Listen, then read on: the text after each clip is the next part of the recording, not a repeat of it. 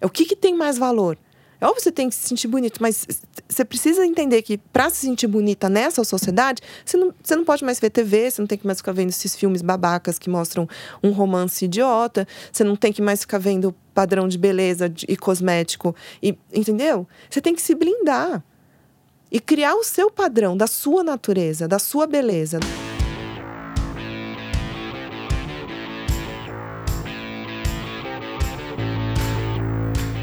Bem-vindos a mais uma edição do Retrato, que é o podcast de gente falando com gente sobre coisas de gente, do Projeto Draft. Eu sou a Rafaela Carvalho, sou editora de conteúdo do Projeto Draft e hoje quem está do outro lado da mesa, que nós estamos recebendo, é a Priscila Sabará, que é CEO da Food Pass, que é uma empresa que celebra pessoas em volta de uma mesa para comer, celebrar alimentação. E hoje ela é a nossa convidada para falar de um tema que parece um pouco irônico de trazer à nossa mesa de podcast, é, porque a gente vai falar sobre quando a Priscila foi diagnosticada com um transtorno alimentar de bulimia e como ela traçou uma história na vida dela que hoje a leva a ser CEO de uma empresa que celebra a comida e a alimentação. Seja muito bem-vinda, Priscila. Obrigada, obrigada pelo convite. É, adoro o Draft, sempre é uma plataforma super inspiradora para todos os empreendedores e fomenta ó, muitos negócios no Brasil. Parabéns por esse novo projeto. Ai, muito obrigada. A Priscila já saiu no site do Draft uma vez, já tem alguns anos, né? Duas vezes você já saiu no site do Draft. Duas vezes. E é, uma das vezes que você saiu lá, que foi um texto que o Adriano escreveu sobre a história da Food Pass, acho que já faz uns cinco anos. Foi né? 2014, eu acho. 2014, exatamente. Você tinha a minha idade, você tinha 29 anos, eu tenho 29 anos hoje. e é, você contou um pouco da sua história da Food Pass e eu queria. É, começar por uma parte que no primeiro parágrafo ali do Adriano, quando ele conta a sua história, e dá para acessar também no site do Draft, a gente vai linkar no post desse episódio esse, essa matéria com a Priscila. É, dá para ver que em algum momento da sua vida, na sua pré-adolescência, você ficou muito preocupada com a sua aparência, com medo de engordar, que eu acho que todas nós mulheres, quando a gente passa pela pré-adolescência e pela adolescência, a gente vive um sentimento de ter medo de não se sentir bonita, né? E eu acho que foi isso que também aconteceu com você nesse período, né? Me conta um pouco mais de quando você tinha 11 anos e dessa sua lembrança. É, eu vou começar a contar primeiro para você da minha relação com a comida. É, eu sou apaixonada pela comida. Eu aprendi a cozinhar com seis anos de idade, nunca mais saí da cozinha. Então, minha relação com o alimento sempre foi uma relação de muito afeto, de muita troca. É por aí que eu lembro é, momentos especiais que as pessoas faziam comidas, obviamente, especiais para aqueles momentos. Então, é, isso fez parte da minha história. E aí, aos 11 anos, eu estava realmente um pouquinho gordinha, mas enfim, eu acho que as questões dos transtornos alimentares são questões primordiais da nossa sociedade. Eu acho que o que aconteceu comigo é o que acontece com quase 80% das meninas adolescentes. A gente vive um mito da beleza, uma opressão colocada em cima das mulheres. Hoje eu tenho uma visão muito mais ampla sobre isso, já estudei muito mais sobre isso. Primeiro, você começa a pensar é, o que, que é belo, né? Por que, que o padrão de beleza mudou? Por que, que isso. E para mim, hoje já está muito claro que. Primeira coisa, assim, tem um entendimento biológico, fisiológico, que as mulheres têm mais gordura que os homens, e isso não faz mal às mulheres. Então, em diversos estudos que analisam mulheres que são mais gordas, é, que têm gordura corpórea maior que os homens, elas têm muito mais tempo de vida.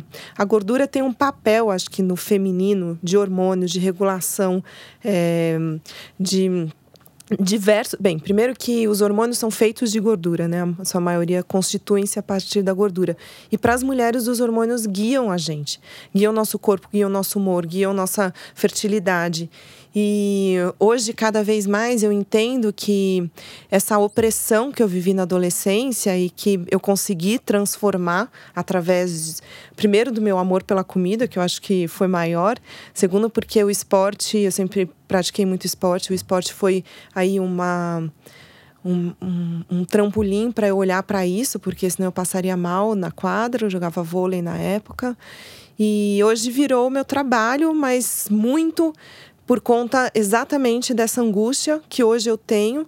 Então, assim, eu, é, eu estudei nutrição, então, assim, fui fazer faculdade já para me questionar sobre esses padrões. Eu acho que hoje o mercado da alimentação é um mercado que movimenta muitos bilhões de dólares, é um dos mercados que está mais se revolucionando no mundo.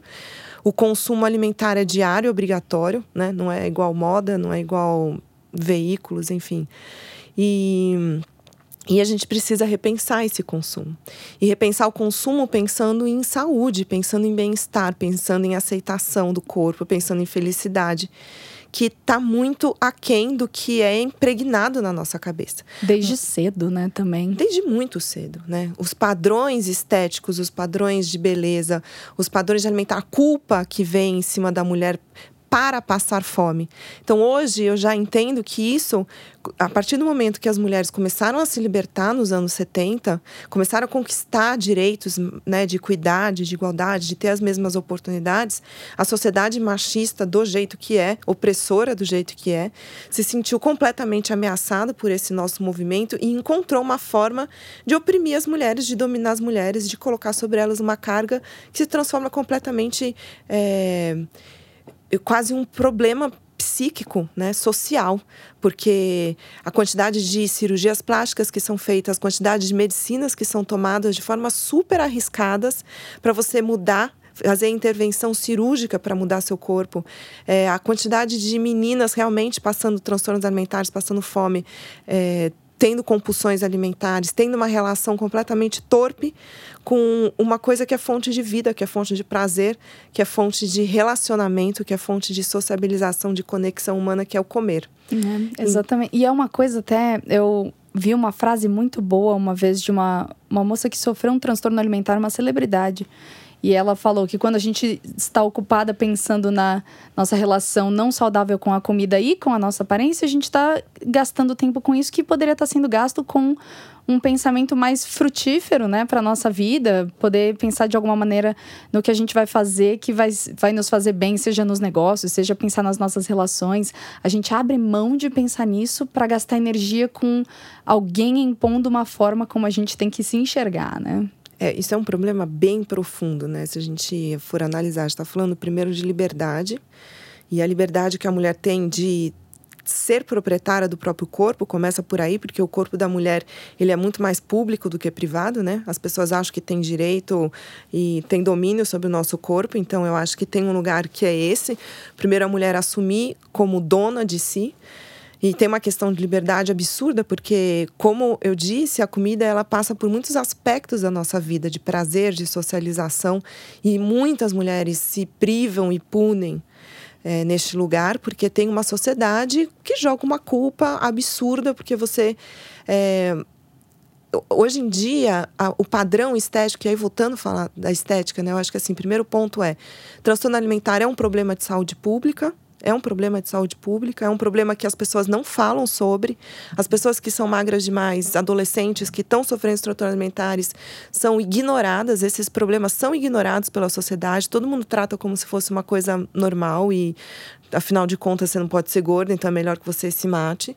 Então, assim, primeiro precisa, precisamos colocar um foco sobre isso e estabelecer que isso é uma doença né? Uma doença. É uma doença, é um problema de saúde pública que precisa ser uma epidemia. Até a gente pode falar como epidemia, porque os números crescentes são alarmantes. Onde, de onde que a gente tira esses números atualmente? Você falou em 80%, e esse é realmente um número que, que condiz com uma epidemia, né? De onde que vem esse número? É, eu acho que você pode pesquisar em sites de saúde pública mesmo, em dados do governo e o SDA, assim, eu acho que tem...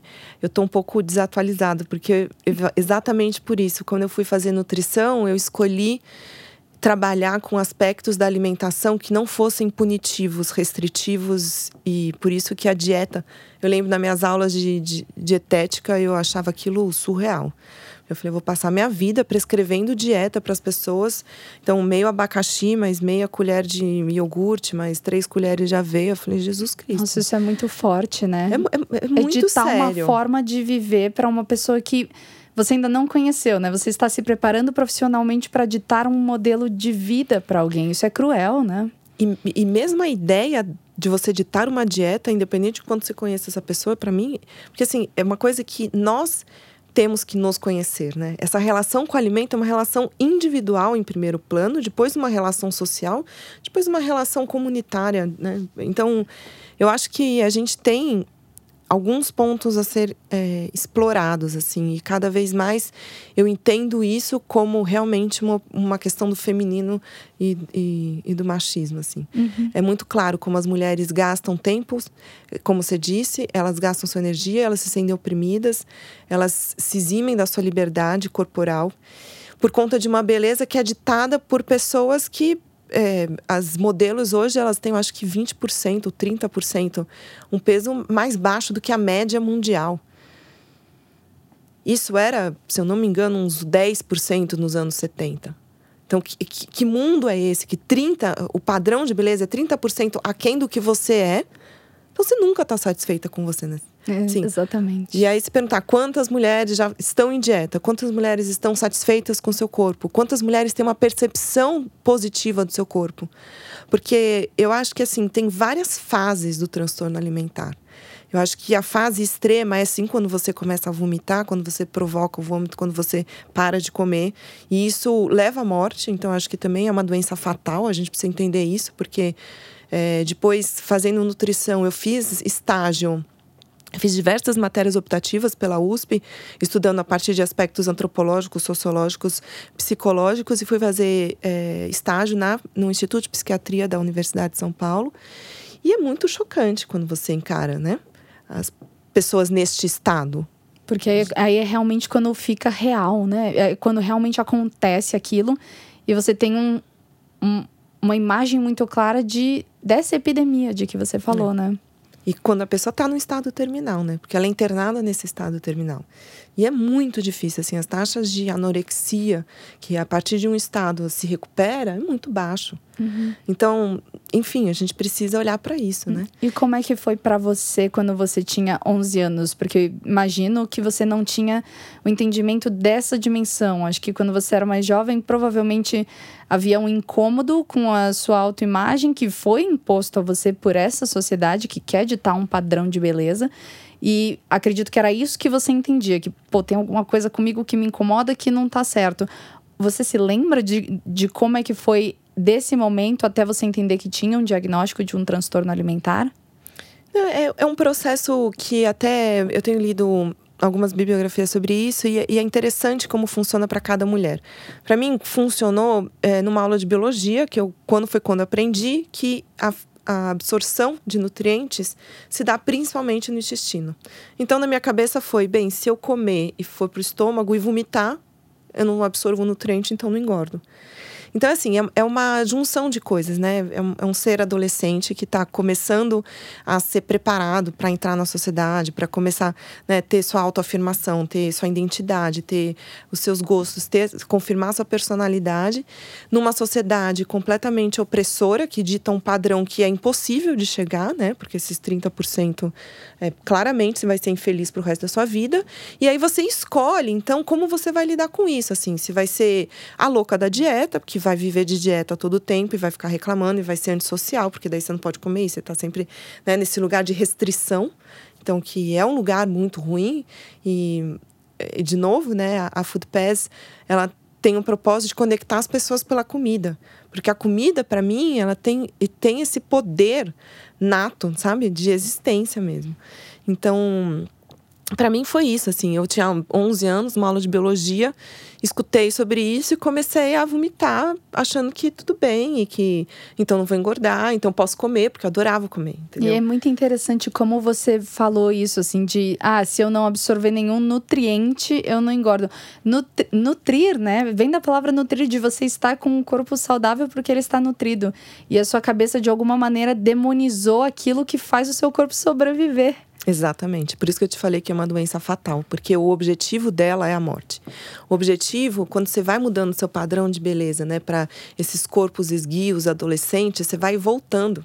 Porque a sensualidade, o que, que a gordura dá no corpo feminino? Dá a sensualidade, dá a fertilidade, né? Dá esses aspectos, né? Dá as, as, os redondos que não é um corpo trabalhado. Eu acho que também tem esse lugar que é um lugar do capitalismo, do trabalho, que a mulher começa a sair deste lugar de casa, né? E começa a entrar num universo que tem outras regras, que impõe sobre ela outras regras e junto numa sociedade com, assim, é uma indústria da beleza, né? A gente precisa deixar muito claro que existe muita gente pensando, muito marketing, muito dinheiro em publicidade sendo investido para você se sentir um lixo todo o tempo e estimular esse consumo, né?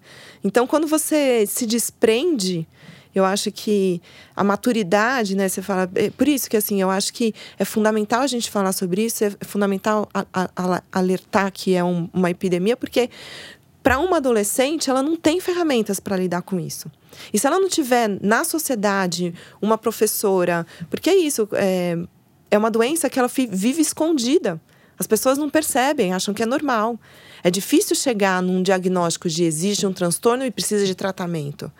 Então, é, eu fui levando a doença, e foi o que eu te falei. Eu cheguei num ponto que precisava de tratamento quando eu comecei a desmaiar na quadra, porque eu treinava vôlei todos os dias, profissional e comecei a passar mal. Você, você falou até que é, você, quando quando você estava já sofrendo o transtorno, uma coisa que você fala é que você ninguém sabia direito o que estava acontecendo. Isso era porque você não falava a respeito ou porque realmente era algo que estava enclausurado que ninguém conseguia compreender? Não, porque uma sociedade nega, porque a sociedade não fala sobre isso. Existem milhões de relatos de meninas anoréxicas, é, bulímicas, que são tratadas completamente iguais dentro da sala de aula. O professor sabe, todo mundo vê que a pessoa. Mas ninguém fala sobre. Então, existe, assim, primeiro uma barreira da sociedade, ninguém fala sobre. As pessoas acham que é normal, afinal de contas, tem que ser magra. Nasceu para isso. Eu acho que a gente vem de uma sociedade que as mulheres usavam espartilho, né? Para ter uma cintura, para moldar o corpo numa, né, numa numa percepção do que é belo. É. E, e pensa aquilo e pensa hoje.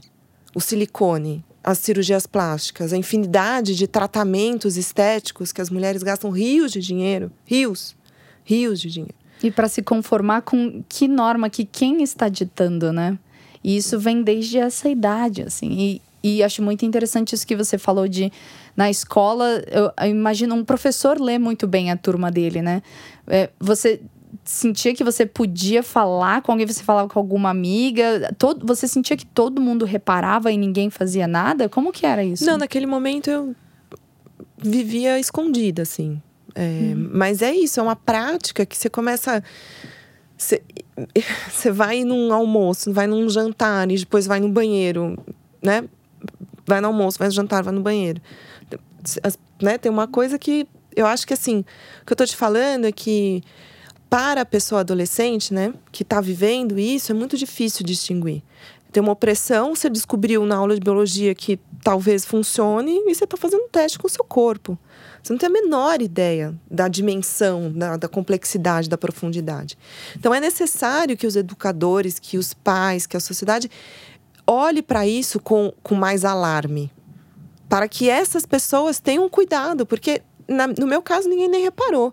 Eu me curei, entre muitas aspas, e aí eu estou falando de fases da doença, porque essa foi a fase que eu provocava vômito. Uhum. Agora, para eu me libertar completamente, eu tenho que aceitar meu corpo, eu tenho que e, e aprender a envelhecer, entender meu corpo aos 35 anos, que é outro corpo.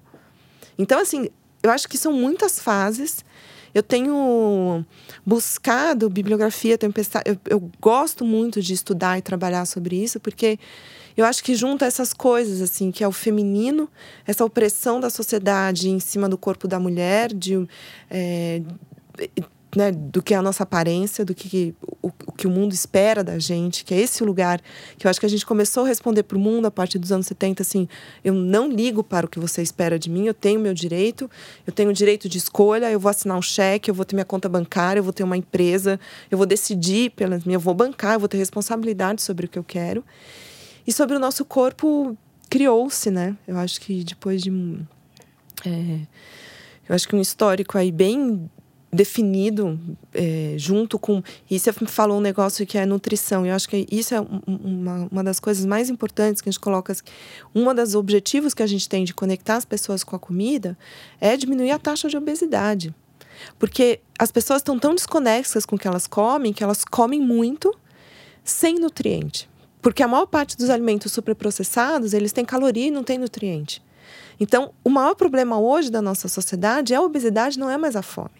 Porque as pessoas estão, sendo super alimentadas por hum, pelos mesmos tipos de ingredientes, não há biodiversidade. Então, assim, é, são as mesmas, né? Os quatro alimentos são mais consumidos no mundo: trigo, arroz. Então, é isso, assim. As pessoas estão comendo mal, são tão desconexas, tão malnutridas, tão obesas. Então, com todas as consequências é, dessa, desse sobrepeso. E aí eu estou falando de um sobrepeso que é um sobrepeso muito prejudicial, porque uma coisa é você é, ter uma vida saudável, se alimentar bem e aceitar o teu corpo. Porque cada corpo tem um peso de equilíbrio que não é o peso de equilíbrio da revista, não é o peso de equilíbrio da passarela. Teu uhum. corpo é teu corpo, né? Teu corpo, eu acho que então a gente está falando de coisas assim que uma coisa é isso, você aceitar quem você é, as suas dobras, o seu corpo, suas curvas. E outra coisa é você estar super alimentado e porém malnutrido, né? E, e eu acho que são esses os problemas assim. Quando eu criei a Foodpass, a Foodpass hoje é uma comunidade, né, de pessoas que se conectam por conta da alimentação. E eu acho que a gente chegou nesse ponto porque alimentação é, a gente terceirizou. Eu acho que primeiro que a indústria da alimentação ela surge na guerra, né? Surge para alimentar os soldados. Depois da guerra, o que vai fazer com latinha de atum, lata de tomate? Então essa indústria tinha que vender para alguém. As mulheres entrando no mercado de trabalho, perfeito. Agora a gente terceirizou. Tem uma comida semi-pronta ali. Exato, terceirizou a responsabilidade da alimentação para essa indústria. E agora a gente faz isso muito dramaticamente, né? De uma forma assim que não é mais pela conveniência, é é uma forma eh, de não tornar a comida uma prioridade, né? A gente basicamente é muito fácil para a gente só esquentar uma comida no micro-ondas que é cheia de calorias e nenhum nutriente, né? E eu acho que é isso que a gente faz hoje. É, eu acho que é, é um, um multidão de coisas, né? O crescimento das grandes cidades, o tempo que a gente vive, né? Essa loucura. Mas eu acho que há uma busca e a tendência global é completamente slow food, né? É você se reconectar. Eu acho que você precisa aprender a cozinhar, você precisa saber fazer sua própria comida, você precisa identificar quais os nutrientes que seu corpo precisa. Eu acho que isso é uma coisa super importante. Então, assim, hoje a comida, para mim, é ela está num lugar que é para a sociedade virou um, um, valor muito importante, porque ela está conectada com todos os valores da sociedade atual. A comida ela traz prazer, felicidade. A comida ela traz é, socialização. Eu acabei de voltar de Londres e, e, o que, que eles buscam? Offline. Eles querem relação, eles querem experiência real, eles não querem estar mais no digital. Então, existe, a comida traz essa possibilidade. A comida está ligada ao bem-estar, à saúde, à natureza. Ela é o último elo do homem da natureza, é o que conecta a gente com a natureza. O que você escolhe consumir gera um fluxo positivo ou negativo na natureza. Essas conexões todas colocam o alimento num lugar muito central. Né? Então, a gente precisa é, se reconectar e essa reconexão, para mim, ela se traz através de todas as soluções que a, que a, a, a tecnologia pode dar, sabe? Eu não sou nem um pouquinho xiita, assim. Eu acho que a indústria é fundamental para produzir comida em quantidade, mas precisa partir de ingrediente natural. Precisa respeitar o produtor local. Precisa respeitar as estações. Precisa tirar tudo que não é é, natural, né?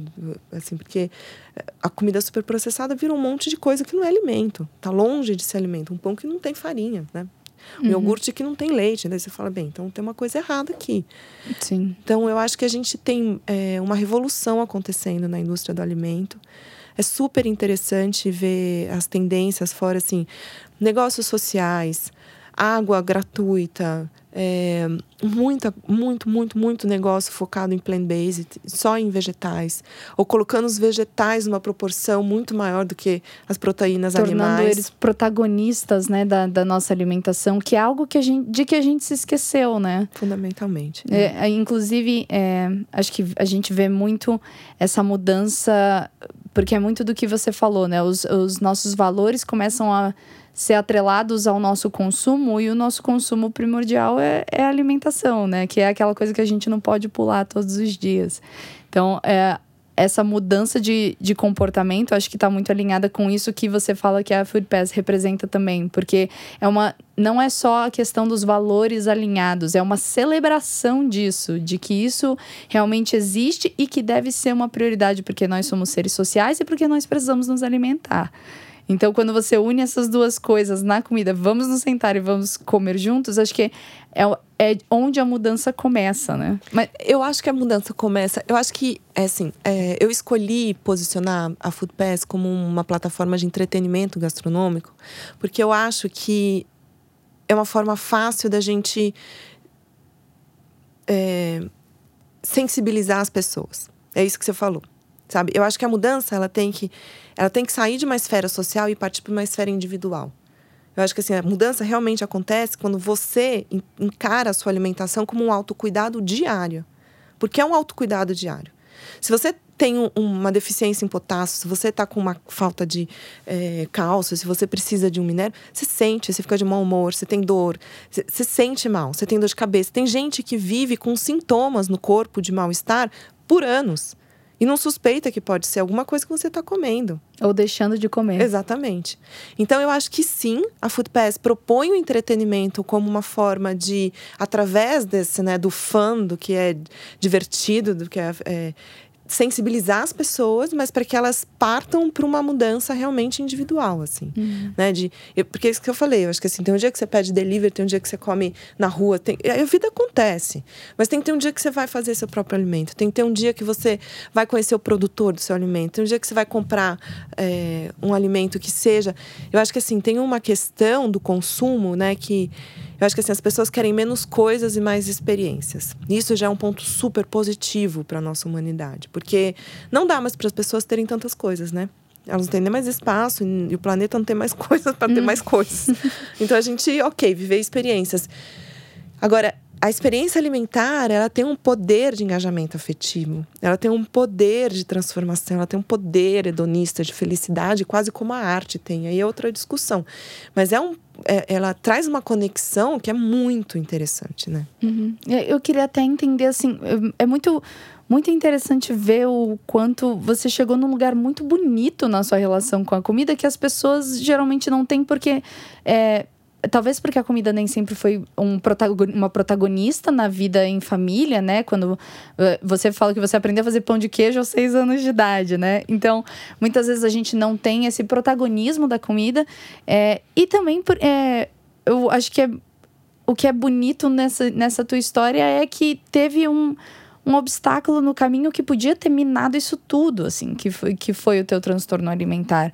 É, eu queria que você voltasse um pouco mais no tempo e, e, me descrevesse como que foi um momento em que a comida, sendo uma protagonista tão grande na tua vida, cumpria um papel que parecia que você estava vilanizando ela, assim. Como é que foi essa época desse embate? Me conta um pouco mais disso. É tortura, né? A tortura da culpa, porque é isso que eu te falei. Eu sempre adorei a comer. E sempre é, fazia café da manhã para minha família todo domingo, sabe? Eu sou essa pessoa. Eu troco, dou. Eu faço geleia para dar para as pessoas. Eu, eu, virei curadora gastronômica, né? Virei júri de coisa gastronômica. Porque é isso, eu adoro comer, eu sei selecionar sabores, eu estudo muito as receitas.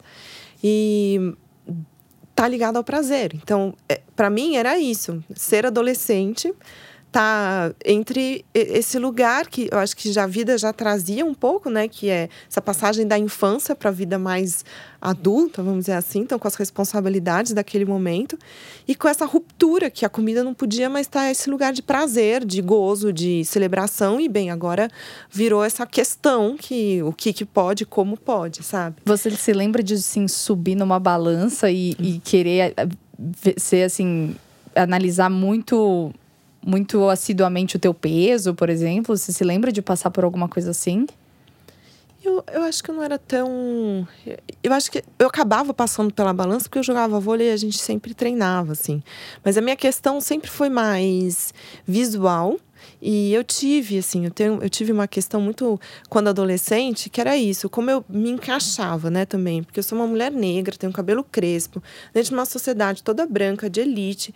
Tenho um quadril super largo, então as calças jeans, por exemplo. Meu maior, minha maior questão naquele momento era calça jeans. Porque eu lembro de ir no shopping com várias amigas experimentar toneladas de calça, nenhuma ficar bom no meu corpo. Eu me lembro de um episódio assim na minha vida e a gente se sente. E, e, às vezes a gente tá só crescendo e o corpo tá se desenvolvendo. Exatamente. E a gente se sente horrível. É, eu me lembro de um episódio assim. Então, para mim, foi um processo todo de maturidade, de identificar a minha identidade, né? Então teve um momento que eu assumi meu cabelo crespo. Eu falei, não, eu não, nunca mais vou alisar esse cabelo, nunca mais vou fazer uma escova.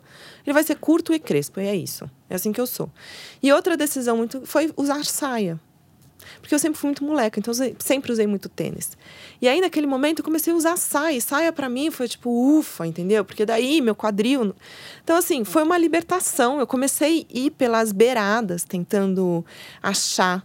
É, soluções assim. Eu tenho, acho que uma, eu acho que daí tem um lugar do empreendedor, né, que é encarar os desafios. Você perguntou, naquele momento você teve esse desafio. Foi um embate que poderia ter te sucumbido, mas eu acho que todos os desafios que eu tive até hoje, principalmente nesses seis últimos anos que eu fui empreendedora, eu tenho essa postura. Eu olho o desafio, me desespero, óbvio, acho que são muitas fases, né? Você desespera, você fica preocupado, mas eu encaro. E esse encarar, para mim, é cada vez mais com propriedade, com sabedoria, com tempo, né? Assim, eu acho que isso faz muita, muita diferença nos desafios de hoje. Mas naquele momento eu nunca. E eu escolhi fazendo isso. Isso é uma coisa muito interessante, assim, porque eu sempre fui muito bem na escola, sempre tirei notas altas, e aí, para nas vésperas do vestibular, o que fazer, o que fazer, eu achei que sempre que ia ser uma mulher de negócios.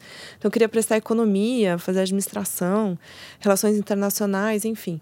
Fui fazer relações internacionais, prestei relações internacionais, não passei. E resolvi fazer serviço social, porque eu tinha uma questão com igreja, com ser missionária, enfim, que foi uma coisa importante na minha vida. Então, eu falei, bem, então acho que é isso. Fiz seis meses de serviço social, voltei para o cursinho para prestar economia. E eu lembro que foi na véspera do vestibular, assim, foi bem na véspera. Eu tive uma super crise de choro, eu não sabia o que fazer, o que colocava lá. Não sabia, não sabia de inscrição da FUVEST. E aí eu lembro que eu fui conversar com um amigo e, e, tinha uma amiga da minha mãe que era nutricionista, que trabalhava com marcas, e eu tinha uma vaga é, noção do que ela fazia, bem sinceramente mas que eu pus nutrição. E aí eu, eu, eu pus nutrição na USP, na Unesp, na São Camilo e prestei economia na Unicamp. Agora me conta um pouco mais de como foi essa coisa de, bom, eu quero empreender, então eu vou fazer economia e quando que essa chave girou, inclusive assim, poucos anos depois dessa sua saída da parte mais aguda do transtorno, assim, como que É, não, eu queria fazer economia para trabalhar no terceiro setor. Nunca pensei em empreender, nunca. Eu achava sempre que eu ia ser do mundo corporativo, sempre. Nossa, então é mais longe ainda, porque você queria fazer economia para trabalhar em Numa terceiro empresa, setor, no... em Exato. ONG, e de alguma maneira, como que essa chave girou que você acabou indo para nutrição, então? Foi, foi esse dia, eu não lembro bem certo, assim, porque eu lembro que foi muito. Foi um momento de muito estresse. E aí eu resolvi prestar nutrição. Eu lembro que foi, um, foi essa conversa. Eu falei, tá bom, então vou fazer nutrição. Eu gostava de cozinhar, gostava da alimentação. Não, não tinha noção clara do que eu estava fazendo. Mas passei, aí foi uma questão, porque eu passei na USP, na Unesp e na São Camilo, e não passei na Unicamp. Então eu falei, bem, isso já é um, um sinal. Um sinal. Vamos por aqui. E aí a faculdade para mim foi toda uma descoberta, porque eu não tinha a menor ideia do que ia acontecer. Na USP, os dois primeiros anos são completamente focados em biomédicas, né? Então, tive assim. É, básica, né? Bioquímica, fisiologia, patologia, enfim, mil coisas. Só que comecei a trabalhar muito cedo e aí fui buscando, foi isso assim, durante a faculdade eu fui buscando aspectos da alimentação que me interessavam mais, que não tinha a ver com necessariamente a saúde, mas tem a ver com a saúde. E aí foi procurando esses aspectos humanos, sociais que eu fui faz, fui fazer uma especialização em comunicação, fui estudar. Eu lembro que durante a faculdade fiz uma matéria de identidade de gênero com a Eva Blake, uma uma mestra do feminismo, e eu fiz um estudo exatamente sobre isso, a mudança de padrão estético e os transtornos alimentares. Então, a faculdade também fiz psicologia, né, aplicada à nutrição, e a partir desse momento comecei a fazer terapia. A faculdade foi quase um, um, uma cura também, sabe? Entendi. Foi uma busca de. Eu tenho essa, essa questão na minha vida, que é a alimentação, que é uma coisa que eu amo, que é uma coisa que eu aprendi a me relacionar com o mundo a partir dela, aprendi e de repente virou um problema, e enfim. E, com, e uma, uma dúvida assim que isso me provoca. Quando foi que você percebeu que o seu corpo não é culpa sua? Quando foi o momento que caiu a sua ficha de que é, não existe essa coisa de se conformar a um padrão, porque esse padrão é uma grande ilusão? Quando que você teve essa percepção nesse período de autoconhecimento e de autodescoberta, de ir comendo pelas beiradas do teu autoconhecimento até chegar na saia e na não demonização dos nutrientes? Quando que você percebeu que não era culpa sua? Eu acho que é um processo, eu acho que ainda estou percebendo. é, é, e é isso que eu estou te falando, assim, porque você vai ficando mais velha, você vai adquirindo mais força, conhecimento. Você, né, começa a ver que fala, Ei, pera lá, isso aqui é uma coisa imposta. Porque se me perguntar, ah, você teve transtornos. Eu e 80% eh, das adolescentes, do mundo inteiro. E homens também. Acho que transtorno alimentar tá passando, passa por os dois sexos, não é uma coisa extremamente feminina. E aí você fala, epa, pera lá, eu tô sendo refém aqui. Porque até você ter o transtorno alimentar se torna uma culpa na nossa sociedade, né? Ah, você é meio louquinha, sei lá, você, é, você tem um transtorno, né? É um problema psíquico. Então, é uma coisa que você tem vergonha, que você fica encobrindo, etc. De repente você fala, gente, existe uma epidemia causada pela sociedade. Isso não foi uma coisa que eu nasci, desenvolvi porque vivia numa sociedade sã, que meu corpo era super bem-vindo e respeitado não é? Exatamente. Então eu acho que isso é um processo, assim. Eu tenho vivido. E, e aí tem outras questões, né? Que agora começam as questões da velhice, porque seu, seu corpo também muda. Porque você sente sua pele descolada do corpo. Você vê as rugas, você vê os cabelos brancos. Então eu acho que é um processo. É... Agora eu tenho pensado muito num, num novo momento, porque eu estou com 35 anos, estou pensando na gravidez. E a gravidez é um, uma mudança corporal muito grande. Então, eu estou num momento de muita reflexão sobre esse assunto, por isso que eu estou te falando que é um processo. Porque não é, assim, ah, tô liberta e nunca mais pensei nisso. A partir de agora adoro o meu corpo e, e olho no espelho e tenho, né, todas é, saúde sexual, saúde emocional, saúde. Não é, não funciona assim. Isso traz sequelas em você muito grandes, né? Então, é necessário, assim. Eu acho que é um processo, eu tenho evoluído cada vez mais nele, sinto claramente, assim, que me sinto cada vez mais livre. Eu sou uma. Bem, eu, eu em padrões estéticos eu sou muito pouco vaidosa assim, sabe? Sou uma mulher muito prática. Para mim, o que guia é a praticidade. Então eu mesma corto meu cabelo, eu não uso mais brinco. Eu tipo fui simplificando muito minha vida para o que é realmente essencial para mim. Então assim, cosmético, para mim é ter cosmético natural, não é ter cosmético caro. Passo um creme no rosto que né, eu quero limpar, e, tipo, é isso, sabe? Eu, eu, sou muito mais natural do que e, e banco, banco crespo, banco ser negra, banco. E isso é um choque dentro do mundo dos negócios, né? Sem dúvida nenhuma, assim, porque o mundo dos negócios segue muitos padrões e tem muitas expectativas de padrões. Então, também eu acho que quando você empreende, é, você tem que lidar com todas as expectativas que o mundo tem sobre você, né? Antes sobre fracasso, você, sobre antes sucesso. De você chegar, né? É assim, essas são as regras desse jogo que não é justo. E você vai jogar nele, você tem que se conformar isso aqui. Então, a partir do momento que você nega isso e coloca a tua verdade ali, você autom automaticamente está sendo extremamente transgressora, né? Sim. É, exatamente. E é, você falou muito de que você ainda está se curando nesse processo, né? O, o que que ainda ainda dói, assim? É alguma coisa que vem de 25 anos atrás? Ou é algo que você vai aprendendo sobre você e as verdades que você vai aprendendo que são difíceis, que tem a ver com a tua relação com comida? O que que você sente que ainda é uma, uma sequela? Não, eu tô te falando, não é sequela, são novas questões. Tipo, a velhice, tipo, um novo formato do seu corpo. Você passa dos 30, as coisas mudam. Então são outras questões, entendeu? Os cabelos brancos, daí você fala, mas eu não tinha esse problema. Uh, opa, eu não tinha esse problema. E, e aí são novas questões. Mas o que eu acho que muda é a minha relação com elas, entendeu? Então eu acho que nesse sentido estou evoluindo, estou muito mais consciente.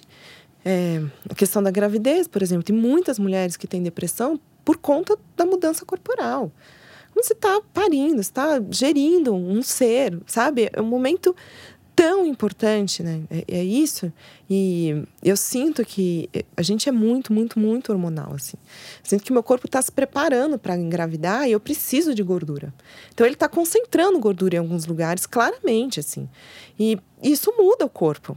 E aí, então, eu... é, e aí, assim, do que, que adianta a gente lá atrás, com, quando a gente é pré-adolescente, adolescente ou uma jovem adulta, é, ouvir que tem que obedecer uma certa norma quando o nosso corpo vai continuar mudando constantemente e o que a gente. Não importa o quanto a gente quer impor alguma coisa a ele, é, daqui a alguns anos ele vai ser outro corpo, né? Ele vai, vai processar as coisas de outro jeito.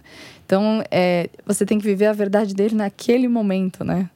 E, e, e, aceitar a natureza, né? Eu acho que tem esse lugar, assim, que eu acho que isso que eu te falei, assim, o alimento é o último elo do homem com a natureza. Quando a gente olha para a natureza, é tão mais interessante, é tão mais sábio, sabe? Então, assim, por exemplo, agora eu estava pesquisando sobre agroflorestas. Agroflorestas são métodos de cultivo que observam a natureza e tentam replicar a natureza. Por quê? Tem maior produtividade, tem impacto positivo, você recupera a biodiversidade, você recupera o bioma local.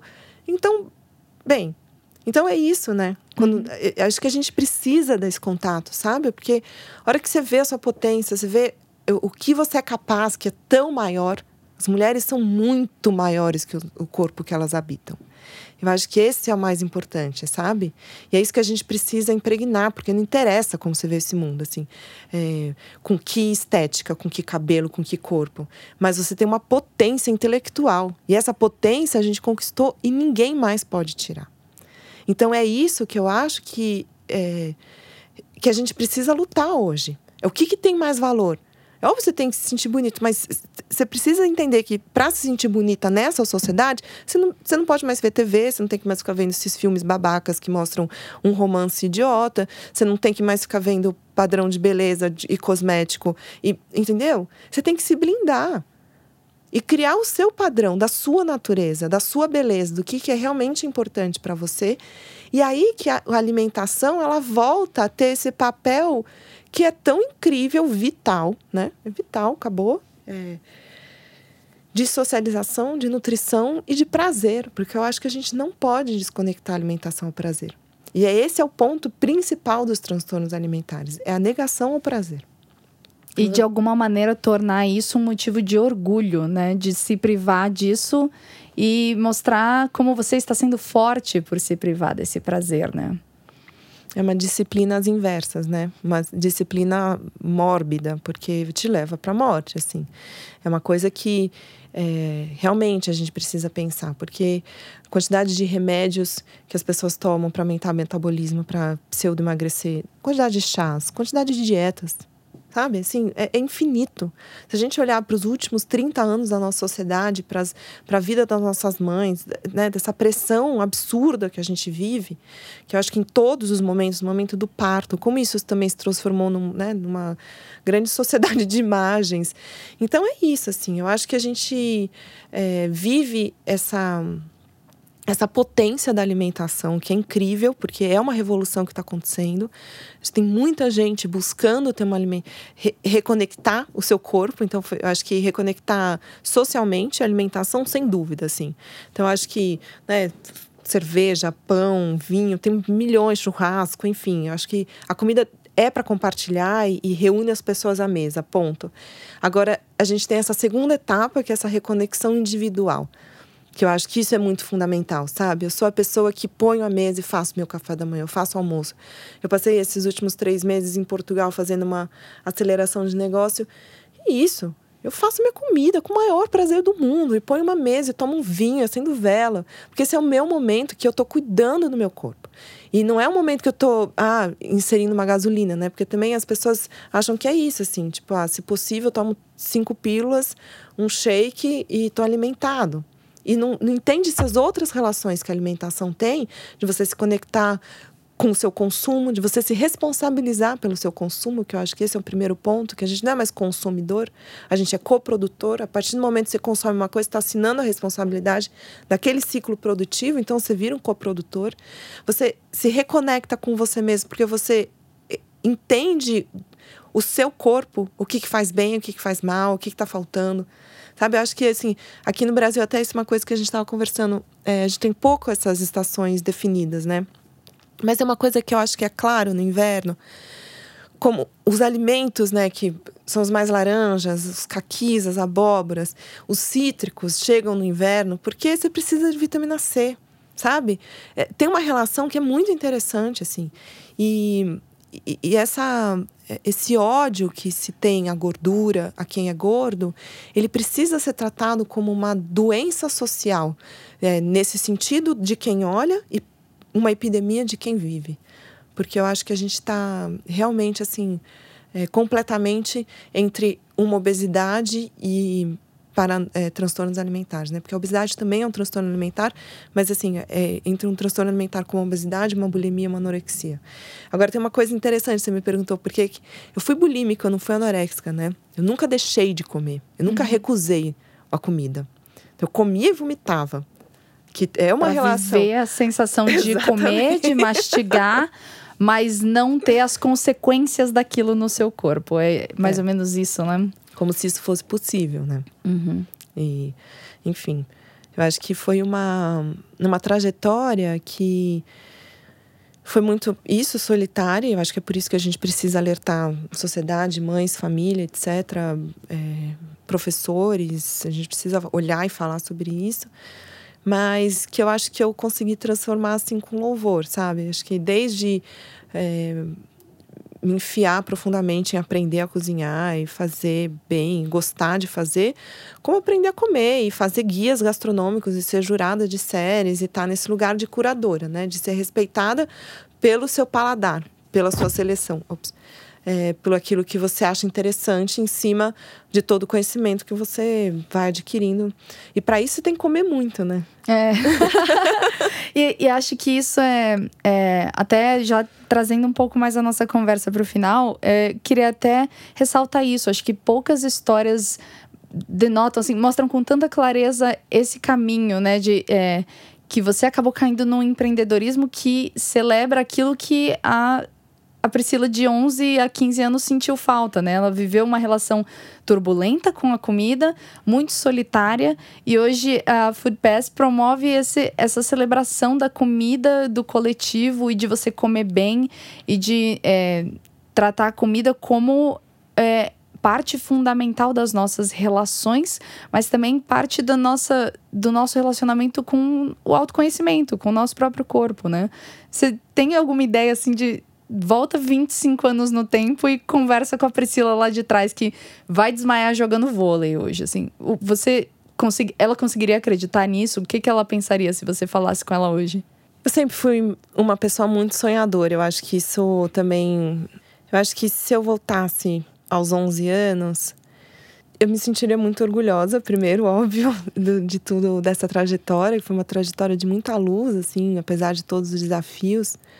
É, fui uma busca muito profunda, uma disciplina muito grande da minha parte, assim, de é, chegar nessas verdades, nessa coerência. E mais do que tudo, assim, eu acho que essa Priscila não, não iria se surpreender, porque eu sempre achei que eu tinha um propósito na vida. E foi muito bom encontrar esse propósito. Porque foi isso que eu te falei, eu fiz nutrição, aí comecei a trabalhar numa cozinha experimental, então assim, toda a minha trajetória eu fiz muitas coisas e eu sou muito inquieta. E aí demorou para eu encontrar meu lugar. Demorou para eu criar Food Pass, demorou para entender exatamente como eu podia atuar positivamente e contribuir para o mercado e para a sociedade que eu vivo.